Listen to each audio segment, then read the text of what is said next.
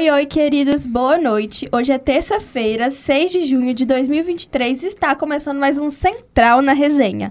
Eu sou a Júlia Sobral, estou aqui com Marinhos. Boa noite, Júlia. Boa noite. E a Dailton Nogueira. Boa noite, Júlia, Marinhos e a todo mundo do Central Oi. da Resenha. Boa noite. O termômetro aqui no São Gabriel marca 20 graus. E antes de começar, vou dar aquele recadinho.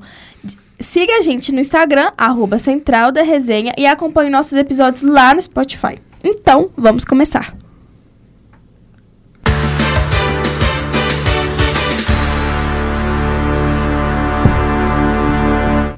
Começando a central hoje com política. Então, Gustavo Prado, quais são as notícias que você traz para hoje? Boa noite, você ligado aqui no Central da Resenha e vamos para a notícia de hoje. O Supremo Tribunal Federal deverá jogar um recurso que pode tornar Arthur Lira, presidente da Câmara dos Deputados, réu em um processo de corrupção passiva. Além disso, a Polícia Federal avança em uma investigação, também sobre corrupção, que atinge assessores e pessoas próximas a ele. A primeira turma do STF marcou para esta terça-feira, dia 6, o julgamento que pode torná-lo réu no processo. Esta etapa é para determinar se o presidente da Câmara responderá a uma ação penal sobre o caso. O crime de corrupção passiva tem apenas que variam de 2 a 12 anos de prisão. Em outubro de 2019, a primeira turma do STF aceitou parcialmente uma denúncia feita pela Procuradoria-Geral da República contra Arthur Lira, então líder do PP na Câmara dos Deputados. Lira foi denunciado pelos crimes de corrupção passiva e lavagem de dinheiro, por ter supostamente aceitado, em 2012, dinheiro de propina paga por um dirigente da Companhia Brasileira de Transportes Urbanos, a CBTU. Segundo a acusação, Lira teria aceitado propina de 106 mil reais para dar apoio político para que o dirigente se mantivesse no cargo. A denúncia usou informações da colaboração premiada do doleiro Alberto Youssef, um dos principais delatores da Operação Lava Jato. O caso supostamente envolvendo Lira se encaixa no perfil da maioria das denúncias que chegaram à justiça. Segundo Youssef, o dinheiro teria sido apreendido pela Polícia Federal em 2012, no momento em que um assessor de Lira foi detido no aeroporto de Congonhas, tentando embarcar com o dinheiro escondido em suas roupas, inclusive nas meias. A maior parte das acusações eram de que parlamentares recebiam vantagens indevidas de empreiteiras, empresários e de agentes públicos, em troca de apoio para que se mantivessem em suas posições ou conseguirem mais contratos com estatais. Apesar de a denúncia ter sido aceita em 2019, sua defesa ingressou com recurso contestando a decisão. É justamente este recurso que será julgado agora, quase quatro anos depois. Procurado, o advogado de defesa de Lira neste processo, Pier Paolo Bottini, disse à BBC News Brasil que Lira não tem envolvimento com o caso. Sobre o fato de um ex-assessor de Lira ter sido encontrado com 106 mil reais, o advogado disse que Lira não poderia responder pelo crime, uma vez que não se trata de conduta do deputado, mas de um terceiro. O advogado também rejeitou algum tipo de influência do executivo no fato de o STF ter colocado o caso na pauta dos julgamentos. O advogado de Lira fez este ressalto devido ao fato de as relações entre o presidente da Câmara e o chefe do executivo, Luiz Inácio Lula da Silva, estarem estremecidas, o que levou alguns aliados de Lira a acusarem de forma velada o governo de usar a Polícia Federal para atingir Arthur Lira. Eu sou Gustavo Prado, para o Central da Resenha. Obrigada, Gustavo.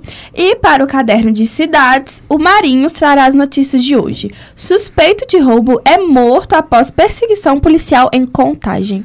É isso mesmo, Júlia. Vou falar um pouco sobre isso, que é um suspeito de roubo que foi em, em Contagem, na região metropolitana aqui de BH. Foi morto após uma perseguição. Um entregador de produtos eletrônicos havia sido assaltado na rua Tereza Cristina, no bairro Bernardo Monteiro, quando a polícia militar foi acionada. O carro utilizado pelo crime foi visto por, pelos militares que iniciaram uma perseguição de acordo perseguição. De acordo com o boletim de ocorrência, o veículo parou no viaduto no bairro Tropical e com três ocupantes. Des e eles desceram e continuaram a, a a pé. Dois deles foram presos imediatamente. O terceiro entrou em um matagal. Ainda conforme a polícia, um soldado é, conseguiu interceptar o suspeito e deu ordem de parada. O desconhecido teria sacado um revólver calibre 38 e o militar revidou e atirou contra o homem. O suspeito chegou a ser socorrido, mas não resistiu e morreu. A arma usada no assalto foi apreendida. O soldado ator do disparo foi preso em flagrante. A Corregedoria da Polícia Militar vai acompanhar o caso. O karma foi instantâneo. é. É, e, é, é difícil. É. Difícil isso. Esse, esse foi bem próximo ali, ali, né? A mim, onde eu moro ali, Tropical Contagem. Eu li sobre isso E é o segundo caso em contagem que tem perseguição a pessoas que roubam lojas ou produtos eletrônicos. Eu acho que está bem complicada a segurança em contagem, não só em contagem, mas também na nossa grande BH, na nossa região metropolitana. Sim. Então é bom a gente estar tá atento o que cerca a nossa volta, a gente tomar cuidado Sim. com o que está acontecendo. A gente pode ser aqui, pode ser em BH mesmo, no centro, a gente tem que estar tá bem atento. Certeza. Agora uma boa notícia, Júlia. A Defensoria Pública é, abre as inscrições para mutirão de retificação do nome e gênero aqui em BH. É, pela primeira vez aqui em Minas, a Defensoria Pública do Estado abre mutirão para retificação gratuita de nome e gênero para pessoas não cis. A, a iniciativa atende o pedido da toda a comunidade.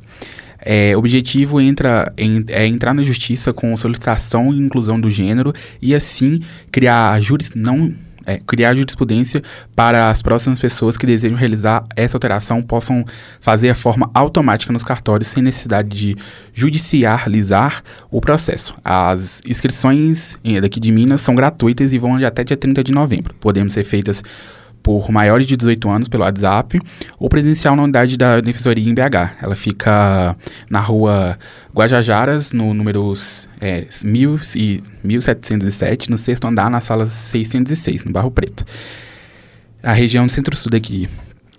O atendimento é de segunda a sexta entre 5 em 1 e 5 da tarde. É necessária a apresentação de, de, certidão de nascimento, CPF, RG, título de eleitor e comprovante de endereço para é, iniciar o processo. Que legal a iniciativa, né? E que uhum. fique de exemplo para as outras prefeituras, para as cidades, enfim, que, que adotem essa medida.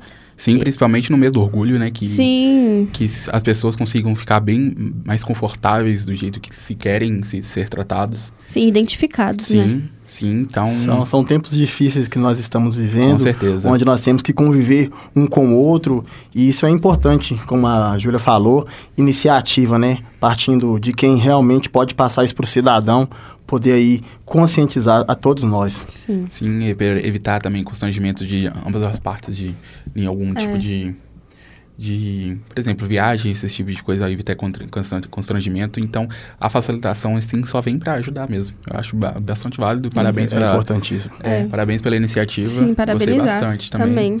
Queria trazer uma notícia boa nessa, nesse central.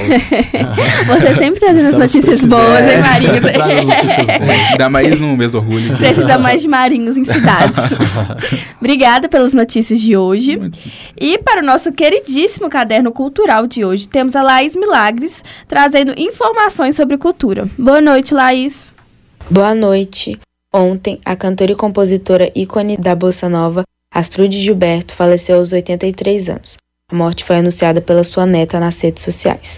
Conhecida por levar a musicalidade brasileira para o mundo, Astrude deu voz a canções que se tornaram famosas internacionalmente. Nascida em Salvador em 1940, ela se mudou para o Rio de Janeiro na infância e se interessou por música desde cedo. Em 1959, casou-se com João Gilberto, o pai da bossa nova, e adotou seu sobrenome. Em 63, participou do álbum Jets Gilberto, ao lado de João Gilberto e Stan Jets, que foi um grande sucesso e ganhou vários prêmios como Grammy de Álbum do Ano e Gravação do Ano, que são dois dos principais da premiação.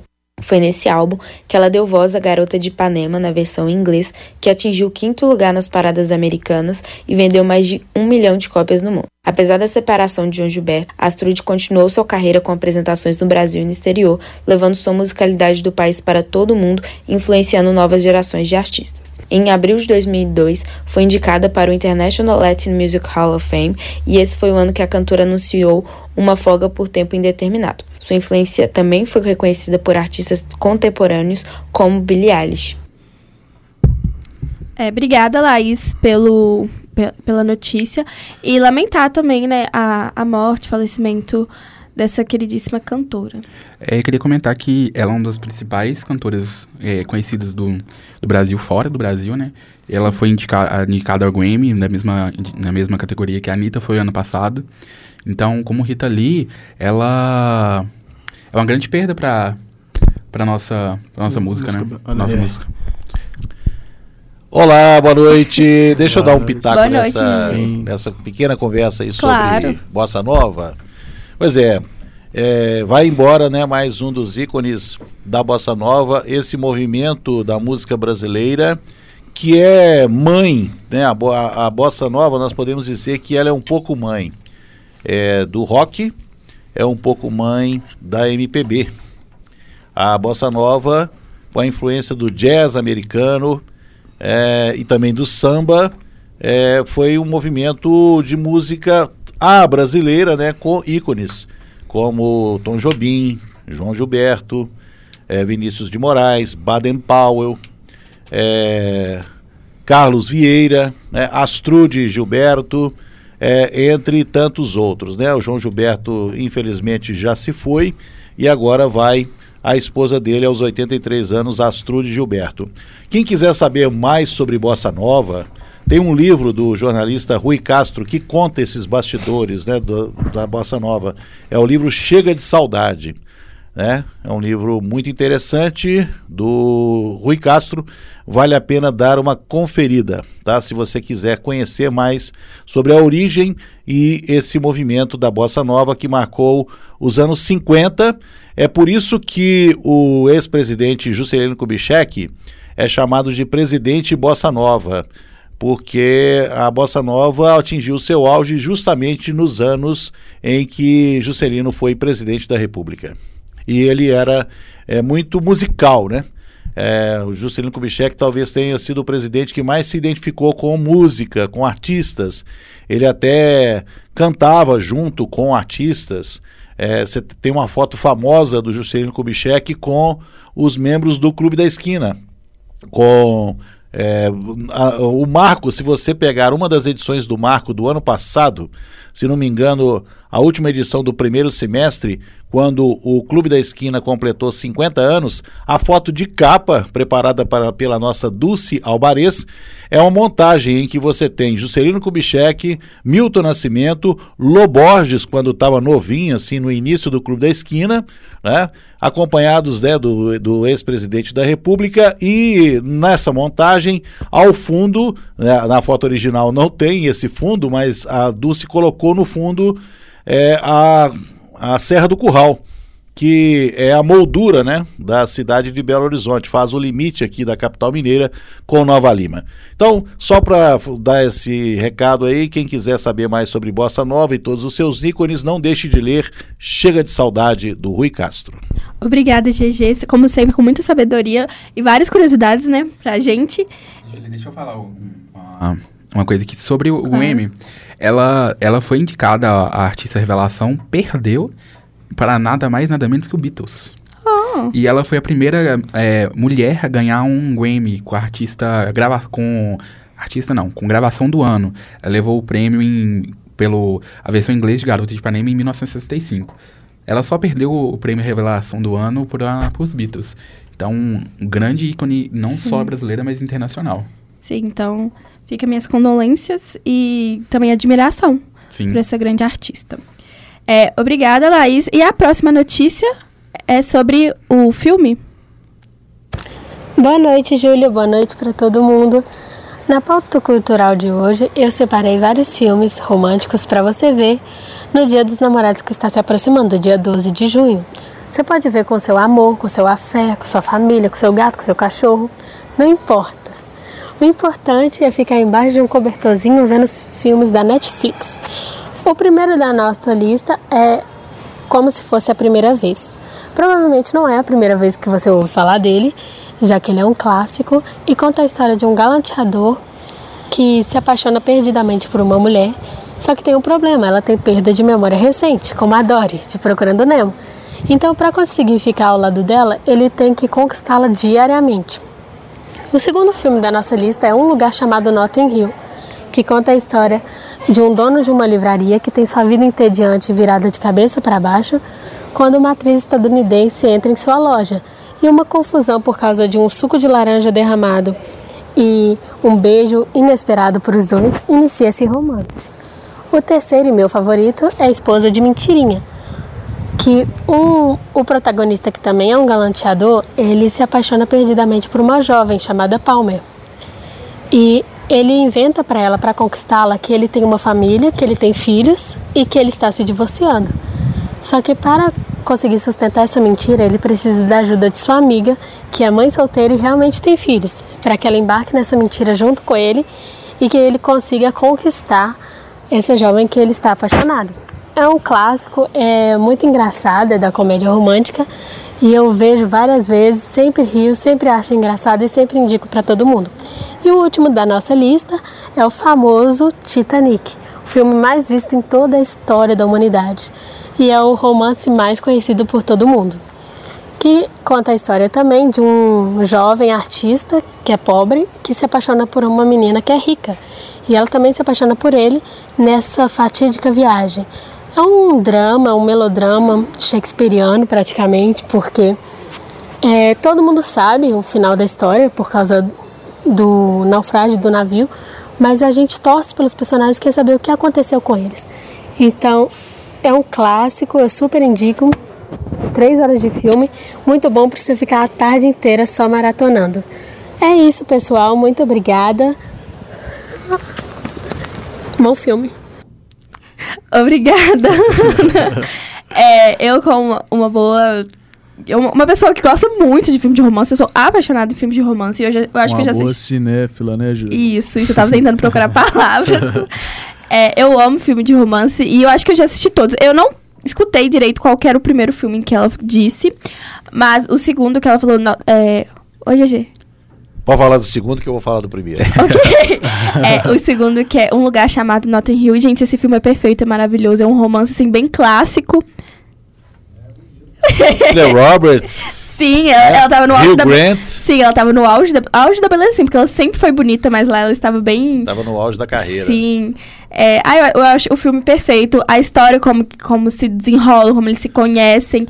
É, e ela era uma artista, ela é muito famosa, enfim, todo mundo, todos os homens, todo mundo babando com ela. E ela conhece um cara que ele tem uma biblioteca. E Uma aí- livraria. Isso. E aí ele se, apa ah, se apaixona assim, ela conhece.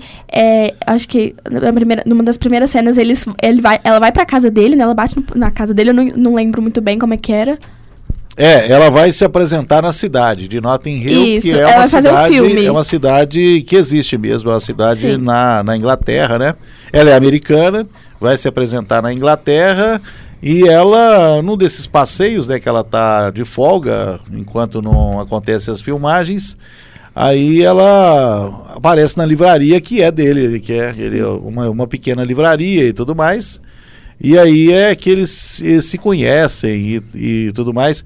Depois ela acaba frequentando a casa dele. Ele mora com um rapaz assim, muito louco, muito doido, né? Muito, Verdade. muito engraçado e tudo mais, né? É, então a- a- é uma daquelas comédias românticas dos anos 90, né? Está no top 10 das, das, eh, das, das comé- da sessão da tarde e das comédias românticas dos anos 90, né? Da tarde é bom. É, essa, essa, essa, esse filme com a Julia Roberts. Eu ia falar do primeiro, que é como se fosse a primeira vez, Ah, sim. que é com o Adam Sandler e a Drew Barrymore, né? Inclusive, eu te- parece que a nossa Ana Luísa gosta do Adam Sandler. né? Porque o primeiro filme é com ele, como se fosse a primeira vez, e o terceiro também, Esposa de que é Esposa Mentirinha. de Mentirinha. Esposa de Mentirinha ele faz com a Jennifer Aniston, né? E como se fosse a primeira vez, é um filme bem interessante porque ela, eles se apaixonam e ela tem, a, ela tem uma memória muito curta. Né? Ou seja, ela não lembra de nada do que aconteceu quando. E reconquistar Ela não lembra, inclusive, dia. dele, ela não conhece no Não dia conhece. seguinte, né? É, tem uma, coisa, uma, uma passagem que eu acho ótima no filme, em que ela está numa clínica, né? Uma clínica que trata de pessoas com. é, com- são pacientes psiquiátricos, mas principalmente a questão da memória, né? Da amnésia. E tem um paciente lá que é o Tom 10 segundos. A memória dele dura apenas 10 segundos. Então ele te cumprimenta agora, daqui a 10 segundos ele te cumprimenta de novo, né? Oi, eu sou o Tom. Muito prazer, eu sou o Tom. Muito prazer, eu sou o Tom. E uma das melhores cenas vem com o Tom Getúlio, que é que eles contam pra ele que o irmão da menina que perde a memória toma tanto esteroide que faz xixi na cama. Que ele vira e fala, pô, velho, você é marmande fazendo xixi na cama, todo mundo começa a rir, passa 10 segundos, ele esquece e conversa normal. É engraçado e romântico, é muito bom. Sim, eu gosto muito desse, de- desse filme em específico. Os filmes do, da- do Adam Sandler são maravilhosos. Teve um que lançou também que. Eu esqueci o nome, eu acho que Marins vai conseguir me ajudar. O quê? Com a Jennifer. Ah, aquela que eles vão em Paris. Sim. É Mistério em Paris, eu acho. Não, é, não. sim, é porque primeiro é mistério. No... Isso, né? primeiro é Mais mistério. recente. Sim, é, primeiro é mistério Mistério. no Mediterrâneo. Exato, e depois de- Mistério em Paris. Isso. Muito bom do também. sucesso que foi, né? O Mistério no Mediterrâneo, eles lançaram o Mistério no país. No, no país, meu Deus do céu. em Paris. E, e foi ótimo. Já assistiu, GG? Não, não, Muito bom. assistir Assista, assista. Muito bom, muito bom. Muito Eu, bom. eu tava navegando pelo Netflix essa semana e eu vi lá Mistério em Paris. Eu tava na, na mente com Mistério. Então quer dizer que é filme novo, né? Sim, é. Exato. É porque a a minha par- esposa viu Mistério no Mediterrâneo. Ela, Sim. particularmente, não gostou muito, não. Não. Não, Ah, então ela não vai gostar muito do dois, não, que é, É. mais ou menos a mesma pegada. Então vamos ver aí e tal. Eu não vi o primeiro e também vou ver esse segundo aí, mas eu tava achando que se tratava do mesmo filme, né? Mistério alguma coisa. Então são dois filmes, é uma sequência, né? Isso. Será que vai ter um outro mistério aí, uma? Mistério no Rio. Não, pode ser, pode no Rio de Janeiro. Mistério do Rio. É, exatamente. É, E, e falando de, de, de- É comédia romântica assim, Uhum. eu acho que a, Ju- que a Ana Lu não falou, mas que me lembra muito na cabeça é. Simplesmente acontece. Ai, sim, perfeito. É, o livro também é muito. Eles fazem a adaptação, mas o livro também diz que é muito bom. Mas eu gosto, particularmente, eu, go- É, eu gosto muito do É, filme. Eu não acho que é muito uma comédia romântica, não, porque você chora. É. Você você vai assistindo a história, enfim, a história é maravilhosa. Tem um final feliz, graças a Deus. E também fica é, de recomendação. Gente, eu amo é, filmes bem clichês de romance. Eu gosto muito de romance adolescente. Mais ou menos adolescente. Eu gosto muito de 10 Coisas que eu odeio em você. Vocês já assistiram? Não, esse eu nunca vi. Não, Eu nunca já, assistiu? Já ouvi falar dele, mas assisti É, não. É, é o com o Heath Ledger, não é? Isso, o, o Coringa. O primeiro, um dos primeiros Coringas, É o alguma coisa Coringa assim. do Batman Cavaleiro das Trevas, que Isso. eventualmente veio a óbito por, se eu não me engano, questões psicológicas. É, eu, acho que eu, eu achava que era droga, não era não? Não, acho que o dele, não sei se foi suicídio mesmo. Ah, É, ele morreu com menos de 30 anos. sim, ele era bem novinho. Um baita ator, viu? Um baita ator. Sim, ele... É, um dos E- filmes famosos que ele fez também foi O Segredo de Brokeback Mountain. E Esse eu nunca ele, assisti. Ele incorporou o Coringa do- É. com maestria, né? Sim, é. Ele é um grande Até hoje, ator, um os, os papéis dele são maravilhosos É. e ele é muito lembrado até hoje, né? Tem Muito muito, tempo. Acho que. já- já- Você sabe me falar quando que ele morreu? Qual Antes ano de que foi? 2010. É, ele morreu, se não me engano, em 2009. Uhum. Foi por aí.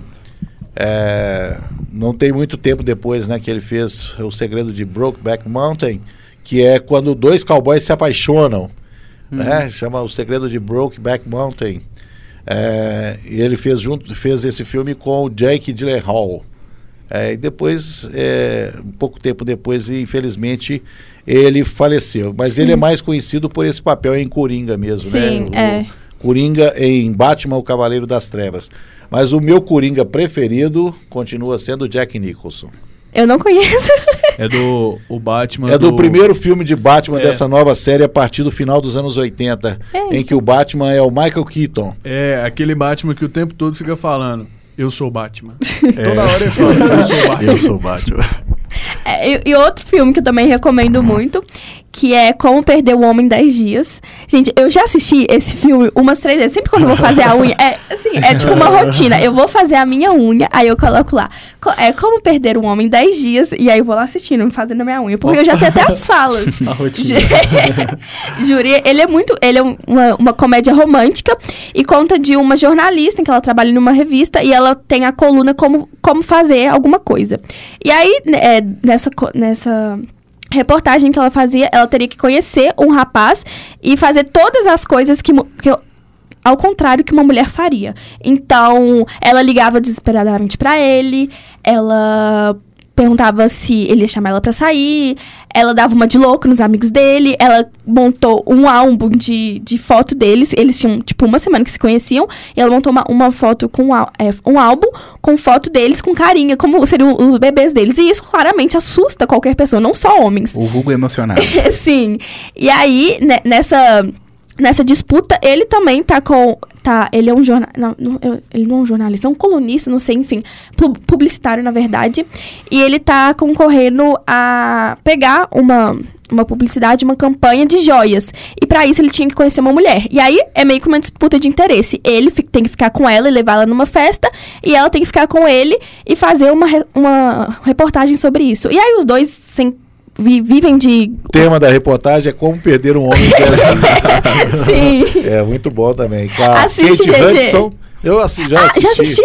É, com a Kate Hudson Por isso que ele tá com aquela e o esse Matthew, Matthew McConaughey, Sim, eu, eu amo esse filme, GG, ele é que, perfeito. que é um ator muito conceituado e ele é casado com uma modelo brasileira. Sim, eu, eu já vi isso. Ele já tem até filhos. Ele vem pro Brasil aqui, né? Sim, vem muito ao Brasil. Sim. É, então é o, o Matthew McConaughey eu gosto, eu gosto muito dele. Recentemente eu vi um filme com ele que chama Calmaria. Não Ele é um sei. pescador. É, é com ele e a Anne Hathaway. N, N, N. Ah, A é que a faz que a fez Diário de Prata. Princesa. Ok. Diário de Isso. Princesa, Veste Diário da. Princesa, é, uma, não sei o que, uma encantada, uma garota encantada, Sim. Acho que dia, é, um senhor estagiário, Diabo Veste Prada, É, que é o... Diabo Veste Prada, que é um dos mais conhecidos. é, Interestelar, etc. Né? Ele faz um. Nesse filme, o Ma- Matthew McConaughey, ele faz um pescador. é, e essa, a Anne Hathaway, é a ex-mulher dele, com quem, é, com quem ela tem um filho, com quem ele tem um filho. É, o filho já tem mais ou menos 10 anos. Ela se casou de novo, né? Então ele não vive com esse filho, porque ele é pescador, ele vive viajando, vive navegando, né? Getúlio, esse é o que envolve tubarão no filme?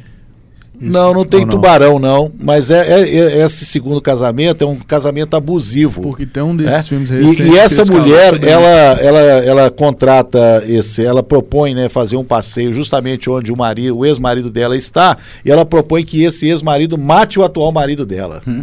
Nossa, E o filme chama Calmaria. bem contraditório. Só, só pra falar mais um aqui que. Não, mas nem é de romance em si, mas o que me lembrou, naquele, no, início da conversa você estava falando sobre um, um sobre uma livraria. Sim, O que me lembrou muito foi You. Você do Netflix. sim. Que eles também. Eu, o principal tem uma livraria e ele é obcecado pela menina que vai lá.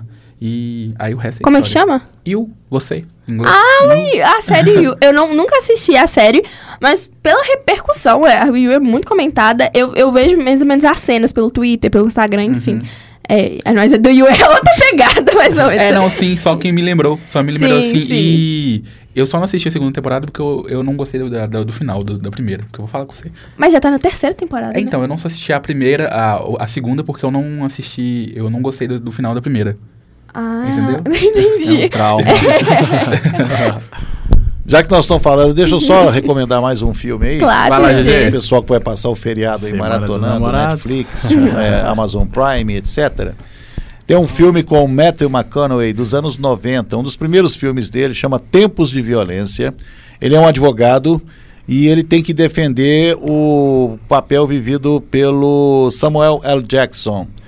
É, a filha do Samuel Jackson, que tinha mais ou menos uns 10 anos, é estuprada é, coletivamente por uns três ou quatro rapazes da sociedade, da alta sociedade do lugar lá, são rapazes brancos.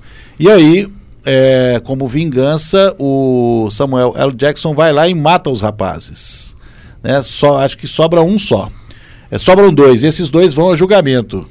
Esses dois vão a julgamento e o Samuel. Jackson é preso, né? Porque é, e tal. E a missão do, do advogado, que é o Matthew McConaughey, é livrar o Samuel L. Jackson da cadeia. Com os argumentos, né? De que ele agiu como um pai que estava é, movido pela emoção, pela revolta de ter, vi, ter, ter tido a filha de 10 anos né, estuprada. É, e aí os argumentos que ele utiliza durante o julgamento são muito interessantes, porque se trata de uma sociedade é, branca, né, um lugar, uma sociedade branca, é, os filhos é, da alta sociedade são protegidos, inclusive por poderosos e tudo mais, né, e eles tentam minimizar o fato de terem estuprado uma criança negra. Né? Então, é, é uma situação, ele chama Tempos de Violência, vale a pena dar uma olhada aí, quem quiser.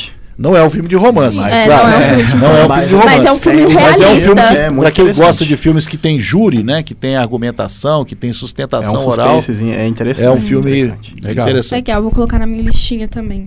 Obrigada, GG. Obrigada, meninos. E obrigada, Ana. E agora indo pra Laís. Ela vai falar sobre o, o show da Taylor Swift.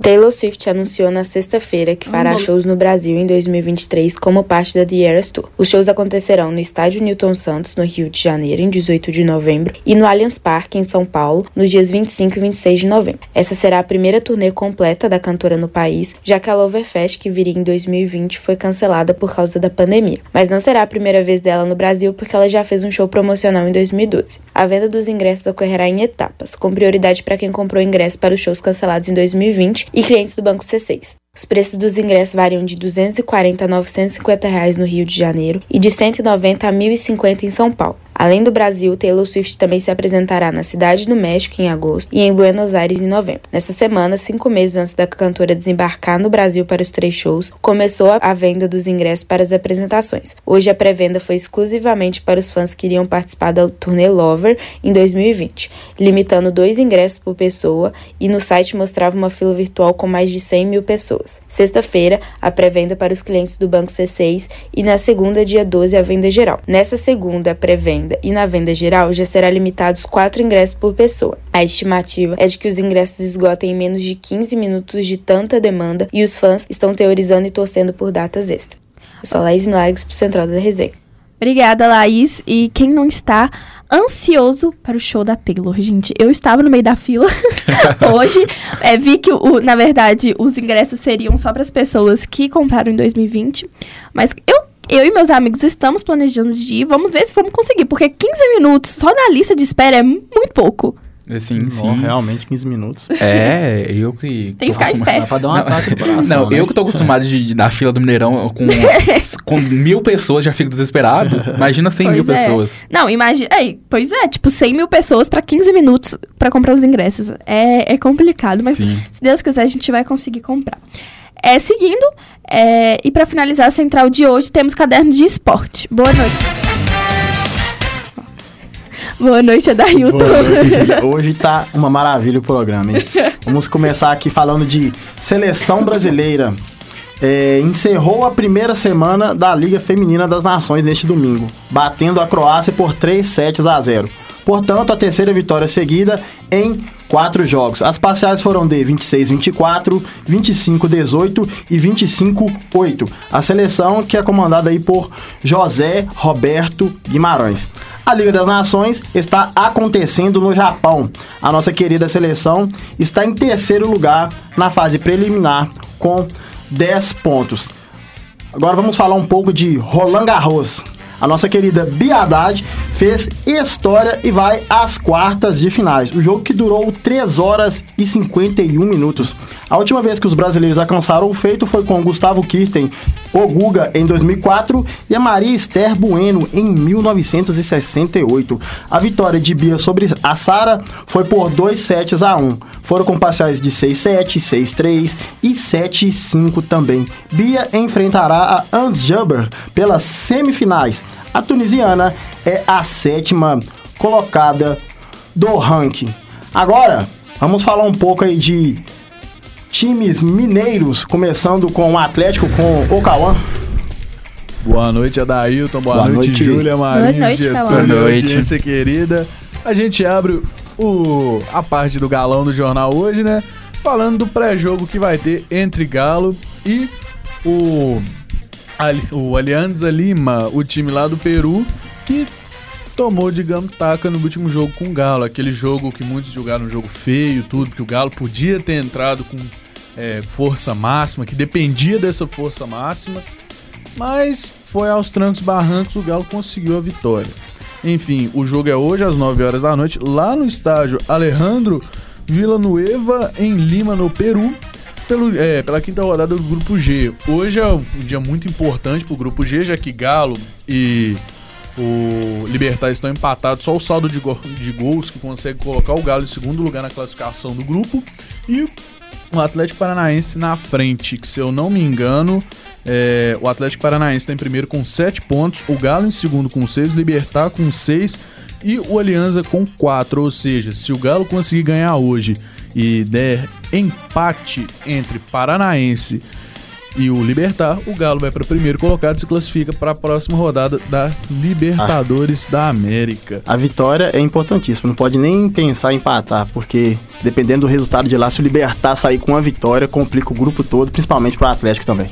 É ganhar ou ganhar, né? Ganhar ou ganhar. A vantagem é que o Atlético vai entrar em campo já sabendo o resultado. Exato. Porque O jogo é mais cedo. O jogo do Libertar Atlético Paranaense é Atlético sete horas. Paranaense, 7 horas, né? E o jogo do Atlético é às 9 horas. Então o Galo já vai entrar em campo sabendo o que Pode pôr fazer. uma pressão também, né? Ah. Se sabe, de- dependendo do resultado, pode pôr uma pressãozinha É, também. pressão em exatamente. cima do Alianza Lima, em Adailton e Getúlio, porque, como a gente viu nesse jogo de fim de semana, o Galo ganhou o clássico contra o Cruzeiro lá em Uberlândia por 1x0 e tá indo tranquilo. O Galo em terceira posição do brasileiro, com a vitória. Tirando aquela, aquele episódio com o Corinthians perdeu a classificação nos pênaltis, tá sendo um tempo até que bom pro Galo, que o Galo acho que empatou um ou dois jogos e ganhou todos os outros. É, e em comparação, o Alianza Lima não. O Alianza Lima, que é o atual campeão do Peru, perdeu é, um clássico com um de seus grandes rivais, né? O perdeu para o Deportivo Tarma por 2 a 1 e já tá vindo com aquela leve crise. Lembrando que o, estilo de jogo dele já é algo que não tá agradando muito seus torcedores, algo que ficou muito visível no jogo contra o Galo aqui no Mineirão.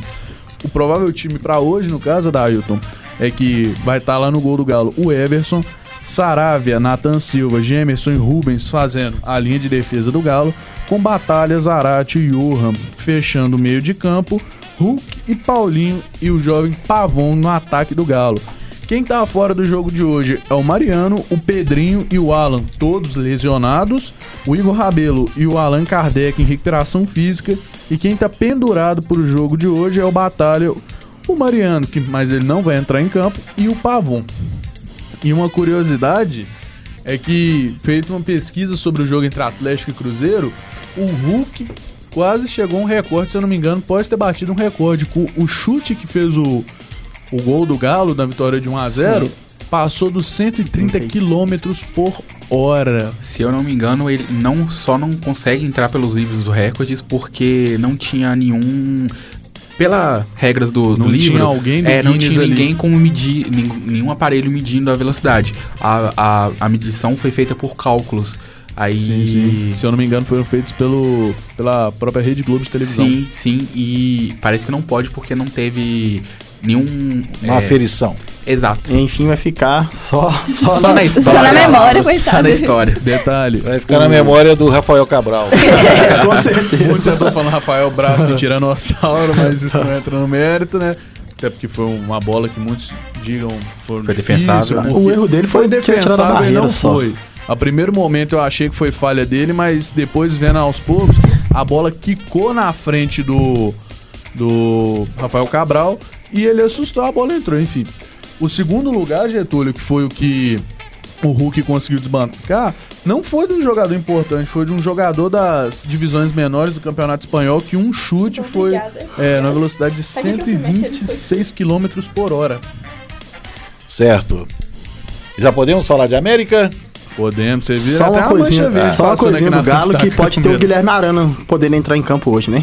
Não, acho que ele não, Não? tá na lista Não, não relacionado, tá, não. se eu não me engano. Porque ele tava relacionado pro jogo contra o Cruzeiro, mas acabou não entrando em campo por conta da recuperação. Aham. Lembrando que o Arana não entra em campo desde, se eu não me engano, Setembro. Setembro, agosto, agosto, setembro do ano passado, com a lesão que ele sofreu no jogo, uma entrada criminosa, no caso, contra o Red Bull Bragantino.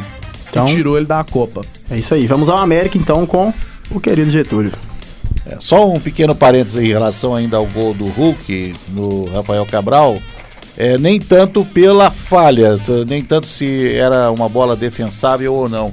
Mas o Rafael Cabral não se preparou direito para a, a defesa. Ou Barreira. Seja, é, não preparou direito Ele a barreira. abrir barreira É porque estava muito distante, fechar. né? Tava É. muito distante. A gente sabe que o, o Hulk já fez outros gols àquela distância ali. Então ele menosprezou, ele su- subestimou a capacidade do Hulk, né? Do tiro do Hulk. E ele errou, a meu ver, em não preparar a barreira e deixou um canto, deixou o seu canto esquerdo muito descoberto, é, o que facilitou, né? É, Sim, por- sim. pelo fato da bola ter quicado e acabou é, dificultando a defesa. O Getúlio aqui rapidão, em muitas páginas jornalistas, torcedores do Cruzeiro já vieram meio que usando isso como uma forma de cobrança na hora que a gente estava apurando informação do Central hoje, é, porque no Campeonato Mineiro foi um dos, é, uma forma de gol que o Hulk explorou muito. Muitos gols que o Hulk fez no Campeonato Mineiro foram gols de faltas e foram em cima, se eu não me engano, um ou dois em cima do Cruzeiro da mesma forma. Que ele aproveitou o espaço que o Rafael Cabral pediu na barreira e ele fez o gol de falta. E ontem foi uma dessas formas que tá irritando alguns torcedores. É, então tá na hora do Rafael Cabral aprender, né? Mas vamos lá pro jogo do América, é no mesmo horário do jogo do Atlético, às nove da noite, no Independência, América e Milionários. E o América precisa vencer para continuar vivo na competição, na Copa Sul-Americana. Né? Se empatar, ele já terá. Ele já, a situação do América já é difícil. Né? É, e se, se empatar, já fica muito mais difícil e poderá dar adeus à Copa Sul-Americana. Ainda não saiu a escalação, apenas os relacionados. Mas vamos para uma outra notícia do América, que é o sorteio para a Copa do Brasil, a próxima fase, as quartas de final da Copa do Brasil. O América vai pegar o Corinthians. E o primeiro jogo, o jogo de ida, vai ser aqui em BH, no Independência. Né? As datas ainda não estão confirmadas porque depende de conflito com datas da Comembol, datas inclusive da, da Copa Sul-Americana. Se o América permanecer na competição, mas o Corinthians também, né, está disputando Libertadores, etc. Então, datas da Comembol podem é, fazer alterações aí nas datas da Copa do Brasil. Lembrando, Getúlio, que o o América e Corinthians se enfrentaram pela rodada do Brasileirão, assim como o Galo e Cruzeiro. No, no, no, no fim de semana passado, e o América Sim. venceu Ganhou por 2 a 1 o Corinthians. Foi 2 a 0 2 a 1 Me parece que foi 2 a 0 Foi... Foi... Pode falar, Daí. Foi 2 a 0 que o Fábio Santos errou um pênalti. Errou, o Fábio Santos errou um pênalti. Isso é raro de acontecer. Foi 2x0. 2 a 0 O segundo confronto das quartas de final da, da Copa do Brasil é São Paulo e Palmeiras. Então tem um clássico paulista aí. O primeiro jogo é no Morumbi. O terceiro jogo das quartas é Bahia e Grêmio. Então vai ser um na Fonte Nova. Bem oposto, né? É, um dos maiores times do Nordeste com um dos maiores times do Sul do Brasil. Exatamente. E o Grêmio tem a chance aí de igualar o Cruzeiro, né?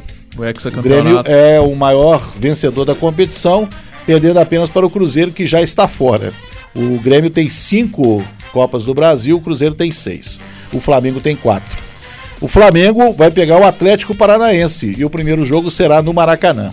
Então esses são, esses são os confrontos das quartas de final. América e Corinthians, São Paulo e Palmeiras, Bahia e Grêmio, Flamengo e Atlético Paranaense. E agora falando do Cruzeiro, o Cruzeiro, como está fora da Copa do Brasil, ele agora se preocupa apenas com o Campeonato Brasileiro, né? Está se preparando para jogar contra o Bahia em Salvador no próximo sábado às seis e meia da tarde.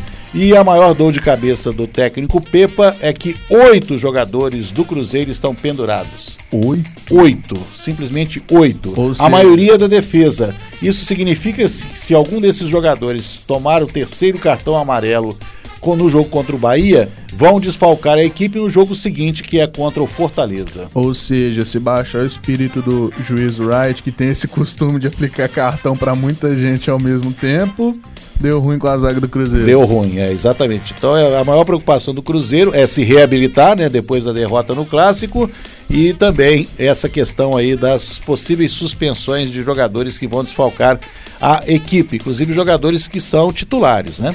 É, no mesmo horário de Cruzeiro e Bahia, no sábado, às seis e meia, tem Atlético e Bragantino. É, e no domingo, às 11 horas da manhã, América recebe o Atlético Paranaense no Independência. Essas são as notícias do esporte dos times mineiros nesta terça-feira. Júlia Sobral. Obrigada, GG. Obrigada, Dailton. Obrigada, Cauã. Deixa eu só falar aqui uma coisa. Claro. O, é, o Arana foi relacionado pro jogo de hoje, sim. Ele, tá na, ele vai estar. Tá, ele vai estar. Tá, ele tá lá no ele Peru. Ele foi relacionado? Ele foi relacionado, sim. Ele tá, já tá lá no Peru. É só isso. só uma coisinha okay. do Cruzeiro, lateral esquerdo, Kaique aí, voltou da seleção sub-20, pode integrar o grupo e tá treinando com o grupo normalmente. Ok, meninos, muito obrigado pelas notícias de esporte. E essas foram as principais notícias da Central da Resenha de hoje. Hoje a apresentação foi comigo, Júlia Sobral, produção de Júlia Sobral, Lais Milagres, Ana Luísa, Gustavo Prado, Adailton Nogueira, Marinhos, Cauã e Getúlio Nuremberg. Trabalhos técnicos de Cauã Lucas e Alexandre Morato. Coordenação Getúlio Nuremberg. Boa noite, beijos.